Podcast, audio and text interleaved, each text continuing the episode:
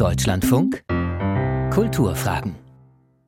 Heute mit Benjamin Hammer. Schön, dass Sie uns zuhören. Israel erlebt den vielleicht größten Schockmoment seiner Geschichte. Am 7. Oktober verübte die Hamas schwere Terrorangriffe und Gräueltaten auf israelischem Territorium. Kinder, Ältere, Frauen, Männer wurden brutal misshandelt, ermordet oder in den Gazastreifen verschleppt. Israel begann als Reaktion mit massiven Angriffen gegen die Hamas im Gazastreifen, bei denen auch viele Zivilisten getötet wurden. Dieser Schockmoment und dieser Krieg treffen Israelis und Palästinenser in einer Zeit, in der von einem Friedensprozess längst nicht mehr gesprochen werden kann. Und sie treffen Israel in einer Zeit, in der sich die Demokratie des Landes in einer schweren Krise befindet. Bei mir im Studio im Berliner Funkhaus ist Hanan Ishai Ronen, Israeli, Dramaturg und Theaterregisseur. Er ist Absolvent des Max-Reinhardt-Seminars in Wien. In den vergangenen Monaten beteiligte er sich an den Demonstrationen gegen die bisherige israelische Regierung. Hanan und ich kennen uns seit Jahren und deshalb duzen wir uns auch in dieser Sendung. Wir zeichnen dieses Gespräch am Mittwochnachmittag auf. Hallo, Hanan. Hi. Wie geht es dir? Äh, weiß ich nicht. Also weiß ich nicht, wie es mir geht. Ich meine, wir gewöhnen uns an diese, an diese Situation vom Tag zu Tag. Wir haben heute Mittwoch und es ist schon knapp eineinhalb Wochen her. Ich weiß aber weiterhin nicht, wie es mir geht zwischen äh, Schock und wissen nicht wohin und, äh, und hier sitzen in Berlin statt zu Hause in Tel Aviv und alles ist gerade im, im Ausnahmezustand. Und da selbst, wie es mir geht, ist gerade im Ausnahmezustand, würde ich mal sagen. Jetzt ähm, wird seit Jahrzehnten über die sogenannte Gewalt im Nahen Osten berichtet. Und äh, am Anfang hatten manche den Eindruck, das ist eine weitere Gewaltrunde. Viele sprechen jetzt von einer Zäsur. Ähm, inwiefern und warum ist das so ein, ja, vielleicht beispielloser Schock für die Israelis gewesen, diese Angriffe des 7. Oktober? Also für Israel ist das keine Runde wie anderen zuvor. Also dieser Angriff ist mehr oder weniger das Schlimmste, was äh, äh, Israelis Zivil Zivilisten erlebt haben, was wir in unserer Generation erlebt haben, ähm, je und eh.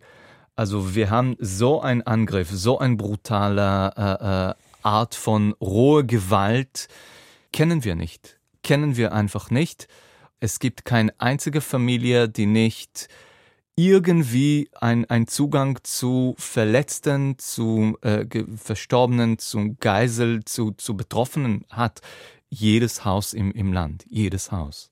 Was haben eure Verwandten erlebt? Verwandte von mir sind dabei in gutem Stand rausgekommen, die in einem der Kibbutzim wohnen und einfach die einfach die, zwei, die 20 Stunden eigentlich im Versteck in diesem Safe Room verbringen mussten.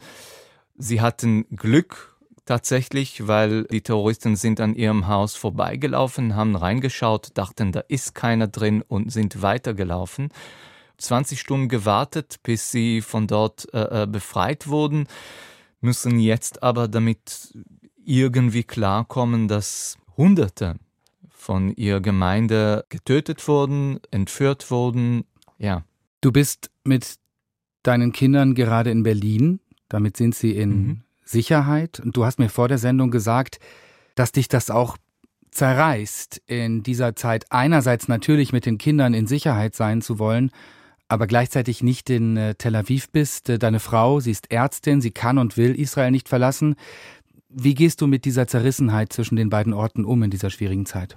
Klar, ich bin mit meinen Kindern da und ich kümmere mich um, um denen und ihre Sicherheit und kann dir ehrlich gesagt sagen, dass bis die Kinder auf dem Flugzeug saßen und das Land verlassen haben, habe ich nicht geschlafen. Wir sind, ich und meine Frau, froh, dass, dass wir in Sicherheit sind und gleichzeitig ja. Da ist ein Land im Existenzfrage gerade, da ist eine Gesellschaft in Existenzkrise, da ist auch eine auch die Möglichkeit oder Idee, dass wir Israelis und Palästinenser gemeinsam ein, ein gemeinsames Leben, ein, ein Standing Together erreichen können oder, oder irgendwie folgen können, ist in einer Krise, da steht alles gerade in Krise. Und hier sitzen in Berlin in Sicherheit äh, hilft dem sicher nichts. Hanan, wir wollen über Empathie sprechen. Ich glaube, ich trete dir nicht zu nahe, wenn ich sage, dass du ein politisch linker Israeli bist, ein linker israelischer Künstler, Theaterregisseur. Der israelische Schriftsteller David Grossmann und andere linke israelische Intellektuelle haben beklagt, dass von linken Kräften weltweit teilweise keine Solidarität und Empathie gegenüber Israelis kommt in diesen Tagen. Nimmst du das auch so wahr und was ist da los? Also ich weiß, dass es das gibt. Ich war, als es losging, war ich eigentlich in, in den USA und habe selbst diese zum Teil diese automatische Reaktionen bekommen zwischen äh, äh, Zweifel an der Wahrhaft der, der Dinge zu einer äh, wirklich Schuld geben an Israel für die Gräueltaten vom, vom Hamas. Also das gibt es. Und gleichzeitig ist, glaube ich, ein ganz, ganz schwere Problem, das wir heutzutage haben, wo wir ein Ready-Made-Antwort haben und, und Ready-Made-Empathie haben in einer vorgekaute Meinung, wem gehört meine Empathie, mit wem stehe ich. Und das sieht man in beide Richtungen eigentlich. Ich wünsche mir, dass wir noch zurückgehen in eine Welt, wo wir wirklich die Situation so betrachten und nicht aus der automatischen Sicht von meine Sympathie gehört diese oder jene Seite, als wäre es ein, ein Fußballmatch. Das ist kein Fußballmatch. Das sind Menschen, die Gräueltat erleben. Das sind Menschen, die gerade jetzt auf der anderen Seite in Gaza gebombt werden und getötet werden. Also diese Gewalt geht in alle Richtungen und trifft allen. Und diese Vorideen von was, was ist richtig und, oder was ist falsch, halte ich für ganz, ganz schwierig. Ich glaube, das geht mir überhaupt nicht um, um, um den Zahlen und irgendwie diese Gleichmäßigkeit von wem geht es schlimmer, wann und wo, sondern wirklich die, die Gedanke, da, da zahlen Menschen mit ihrem Leben. Das sind Palästinenser, das sind Israelis, das sind Geiseln, die gerade im Gazastreifen sitzen und ähm, hoffen eigentlich gerettet zu werden. Da sitzen Zivilisten und wollen überleben, äh, äh, wollen, wollen ein Leben führen. Und, und das, glaube ich, ist, ist ein ganz wichtiger Punkt, was, äh, äh, was wir immer wieder in diese Kriegsgespräche irgendwie dazu kommen und wieder vergessen und dazu kommen und wieder vergessen. Hanan, du bist ähm, monatelang zusammen mit anderen Zehntausenden Israelis auf die Straße gegangen vor jenem 7. Oktober 2023, um gegen die bisherige israelische Regierung und die sogenannte Justizreform zu demonstrieren. Israels Demokratie befand sich in einer tiefen Krise, befindet sich in einer tiefen Krise. In welchem Zustand wurde das Land mit den vielleicht schlimmsten Angriffen in seiner Geschichte da getroffen? In welchem Zustand? Also man kann ganz klar sehen und sagen, dass der Staat fehlte zu, rea zu reagieren am 7. Oktober. Und alles, was wirklich gekommen ist, ist von, von den Menschen gekommen. Das ist die gefährlichste Regierung, die diese Stadt je hatte, die extremste Regierung, die diese Stadt je hatte. Da sitzen Pyromanen drin und, und haben Macht. Wir gehen auf die Straße, seit Januar. Die Situation in Israel in den letzten zehn Monaten ist eine, wo wir in einem Prozess saßen, wo die Regierung eine offensichtliche, klare Attacke gelegt hat gegen alles, was nach Demokratie riecht. Sie haben versucht und tun weiterhin, also es ist noch keine äh, Ansage von Seite der Regierung, dass die, diese sogenannte Justizreform, dass die zur Seite gelegt wurde. Wie auch immer, wo das Land stand, ist in einer Situation, wo die Bevölkerung in zwei Teile geteilt wurde, zwischen pro oder gegen die Regierung, ganz klar. Als Teil dieser Protestbewegung gegen die Regierung haben recht viele Reservisten ihren Dienst in der israelischen Armee eingestellt. Nach dem 7. Oktober haben sich die meisten wieder zum Dienst gemeldet. Ein gespaltenes Land und jetzt die vielleicht größte Krise in der Geschichte des Landes. Haben die Ereignisse und der Schockzustand das Potenzial, das Land zu einen?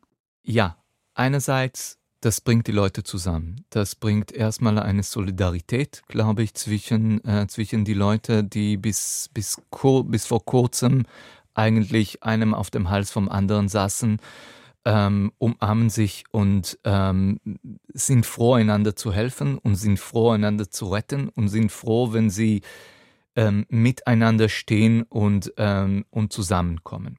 Ob das Grundproblem gelöst wird, glaube ich eher nicht.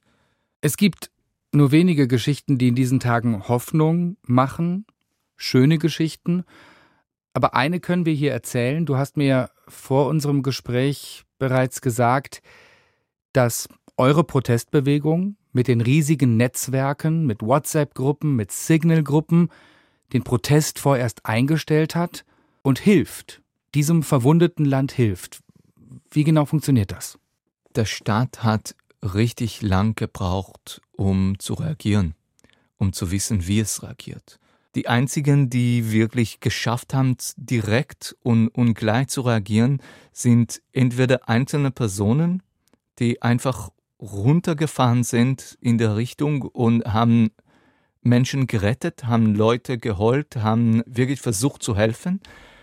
Und das Zweite sind diese Organisationen, die von einem Tag auf den nächsten von wirklich von Protestgruppen ihre Infrastruktur umgewandelt haben in Hilfsorganisationen, zivile Hilfsorganisationen, die versucht irgendwie die Evakuierten sammeln von Gelder, von Kleider, vom Essen, vom Pampers, vom weiß was ich, alles was einer braucht.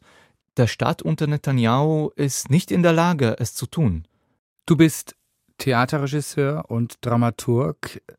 Kann dir deine Arbeit in den kommenden Wochen und Monaten dabei helfen, die Ereignisse des 7. Oktobers zu verarbeiten? Also erstmal hoffe ich sehr, dass es kommen wird. Momentan kann ich dir ehrlich sagen, seit dem vorigen Samstag kann ich überhaupt nicht mehr machen. Nicht also mehr arbeiten. Nicht, mehr, mehr arbeiten, mhm. nicht mehr schaffen im Sinn von irgendwie kreativ denken. Mhm. Also mir persönlich, bei mir geht es nicht. Aber ich glaube schon. Ich glaube, das ist auch Plan, wenn wir so, so das legen kann. Also mein nächster Projekt ist eigentlich, steht schon geschrieben und fertig, bereit für die erste Probe und ging um die Situation im Land und ging um die israelische Zerrissenheit zwischen, äh, äh wie kann man eine, eine israelische Identität überhaupt im Ausland zeigen und natürlich mit Frage der Besatzung, mit Frage des Lebens im Land, mit Frage der äh, Justizreform und, und äh, äh, Demonstrationen und so weiter. Ähm, das Stück muss jetzt neu geschrieben werden, fürchte ich, und freue ich mich. Ich kann mir jetzt keine andere Möglichkeit für mich selbst das zu verarbeiten, als durch nochmal ein, eine theatralische Reflexion oder eine, eine künstlerische Reflexion. Sie hören die Kulturfragen im Deutschlandfunk, heute mit dem israelischen Theaterregisseur Hanan Ishai Ronen. Natürlich gibt es gerade in diesen Tagen die Sehnsucht nach gemeinsamen Botschaften des Friedens von Israelis und Palästinensern, aber schon vor dem 7. Oktober gab es das immer seltener. Jetzt dieser brutale Angriff der Hamas, der Hass und Zwietracht gesät hat, israelische Gegenschläge im Gazastreifen. Ist das überhaupt noch denkbar, dass in diesen Tagen jetzt gerade Israelis und Palästinenser gemeinsam mit Friedensbotschaften an die Öffentlichkeit gehen? Also ich kann dir sagen, dass es gibt sie. Ja, es gibt diese Botschaften. Es gibt das Standing Together. Es gibt die, die zwischenmenschliche Berührung äh, ähm, von Menschen, die mit anderen Menschen sprechen und, und, und das tun auf großer politischer Ebene weiß ich nicht, wie lange wir noch brauchen, was wir alles erleben müssen, bis wir irgendeine so eine Botschaft in der Hand haben, wieder haben werden. Das sind wir in diese, in diese Zerrissenheit zwischen, äh, zwischen zwei, dieser Kampf, dieser Fußballkampf, wovon wir vorher, vorher gesprochen haben, das verfolgt uns weiterhin. Und das finde ich ganz, ganz schwierig. Und ich glaube, ja, diese Attacke trifft, wenn es noch die gibt oder gab, die an diese Lösung, an diese Idee, an diese äh, Behauptung von einem jemaligen Frieden gab, ähm, das hilft nicht, gerade was passiert. Die Situation ist halt sowas kompliziert, sowas ineinander gelegt, sowas ineinander äh, verknotet. Da tut man sich wirklich schwer, diese Knoten auseinanderzulegen momentan. Jetzt schien ja eine Lösung des Konfliktes schon vor dem 7. Oktober fast unmöglich. Ich bin nach meiner Zeit als Korrespondent im Jahr 2022 deprimiert, sehr deprimiert abgereist, was politische Perspektiven auf ein Zusammenleben oder Nebeneinanderleben von Israelis und Palästinensern betrifft. Und jetzt diese unfassbare Eskalation, die grauenvollen Massaker durch die Hamas. Schafft man es in diesen Tagen überhaupt irgendwie weiter Hoffnung zu haben?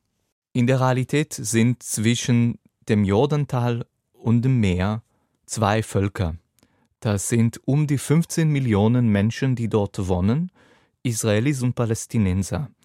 Keine von beiden Völkern hat irgendwo hinzugehen. Und beide bleiben dort. Also in irgendeiner Form müssen wir weiter miteinander leben. Das ist erstmal die Realität. Das sind diese zwei Völker, das sind diese 15 Millionen Menschen und wir müssen miteinander irgendwie zurechtkommen. Also wir müssen zusammenleben. Da, da, da gibt es keine andere Möglichkeit. Wir müssen zusammenleben. Und wie schlimm das noch wird, bevor wir das realisieren, dass wir keine andere Lösung haben, als zusammenzuleben, weiß ich nicht. Wie viel Gewalt, wie viel Gräueltaten noch, noch uns vorstehen, weiß ich nicht. Aber im Endeffekt haben wir keine andere Lösung. Also keine von beiden Völkern geht nirgends. Gleichzeitig muss man sagen, also die, die palästinensische Frage, was politisch angeht, ist schon seit langem nicht mehr auf dem Tisch. Ist die Frage, wie Israelis und Palästinenser mit oder nebeneinander leben sollen, so schwer zu beantworten, dass man sie fast kollektiv verdrängt hat? Ich glaube, man hat es tatsächlich verdrängt. Ich glaube, man hat es wirklich an der Seite gelegt und man hat es geschafft, mit Militär und mit Technologie und mit allem drum und dran irgendwie es geschafft, aus dem Augen wegzulegen. Ich glaube, das Problem ist so groß, dass keiner richtig eine Antwort hat, wie das genau zu lösen wäre. Ich glaube, von israelischer, ich rede erstmal nur von israelischer Seite, ja, da kommt wirklich eine, eine Urangst wenn wir das versuchen, nochmal ranzugehen, was passiert dann? Eine, eine, Urangst wovor? Dass, das, dass es das jüdische Land nicht mehr, dass es das jüdische ja. Staat nicht mehr geben wird. Ja. Hm. Dass es das jüdische Staat nicht mehr geben wird. Wenn man sich erneut auf die Palästinenser zubewegt. Im Endeffekt hat man heutzutage nochmal zwischen Jordantal und dem Meer ein mehr oder weniger 50 Prozent äh, jüdische Bevölkerung und 50 Prozent palästinensische Bevölkerung. Das ist erstmal die Grundlage. Und wenn man ganz ehrlich geht und sagt, wir legen eine Gleichstellung, wir legen in welcher Form auch immer, das stellt diese Prinzip, diese Idee, dieser Gedanke von einem jüdischen Staat wirklich im Zweifel. Ja, Jetzt können wir nochmal sprechen und fragen, braucht es ein jüdischer Staat? Ist es notwendig, dass das Israel so bleibt? Gibt es andere Lösungen? Gibt es andere Formaten vom drei Stadt, zwei Stadt, 35 Städte, weiß ich nicht was? Die Gedanke und die Erfahrung bis zum 7. Oktober, glaube ich, wir können es mit relativ wenig Opfer und ganz viel Geld und Technologie eigentlich irgendwie managen ja, und damit können wir so weiterleben, war so eine, glaube ich, eine Weltanschauung, die auch äh, Netanyahu seit äh, alle seine Regierungsjahre durchgetrieben hat, zu sagen, eine Lösung gibt's nicht.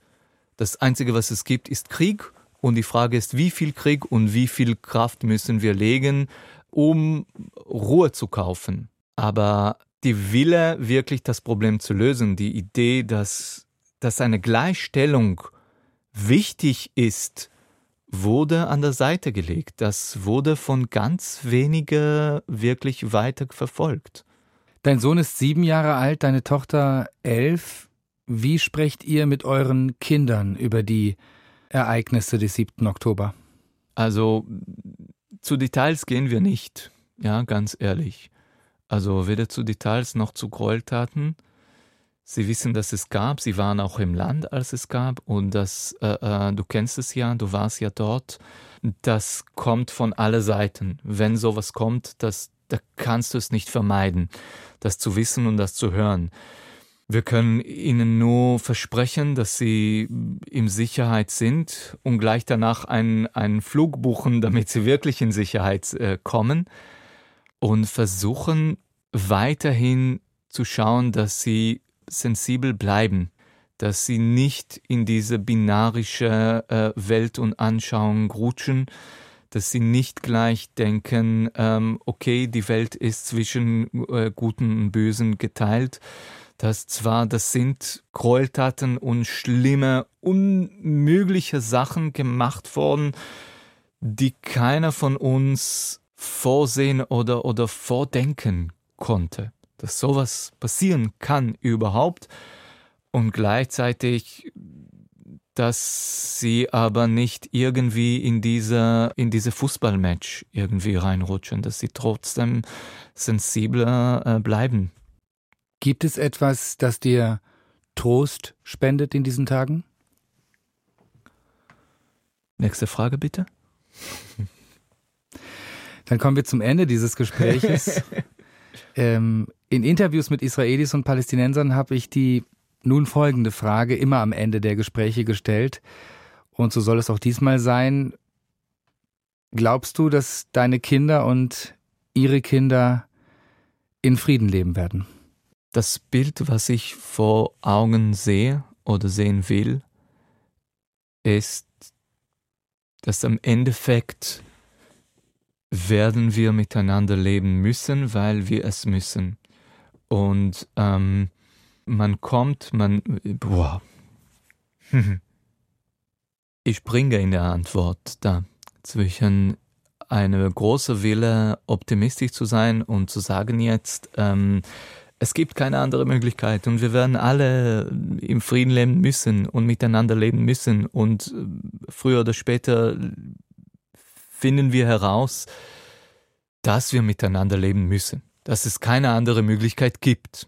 Gleichzeitig weiß ich das ehrlich gesagt nicht.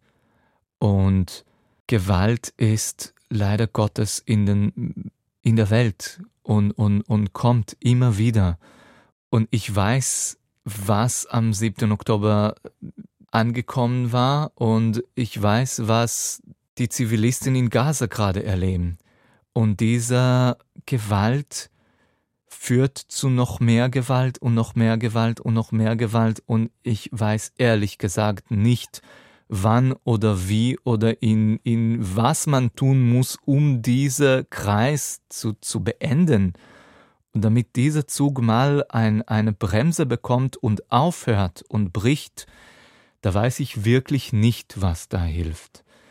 Ich kann nur äh, äh, hinschauen, hoffen, dass wir in die nächste Generation, in die, in die Generation danach, zu irgendeinem Format vom Zusammenleben kommen, wo wirklich alle Menschen gleichgestellt sind und alle Menschen miteinander leben können.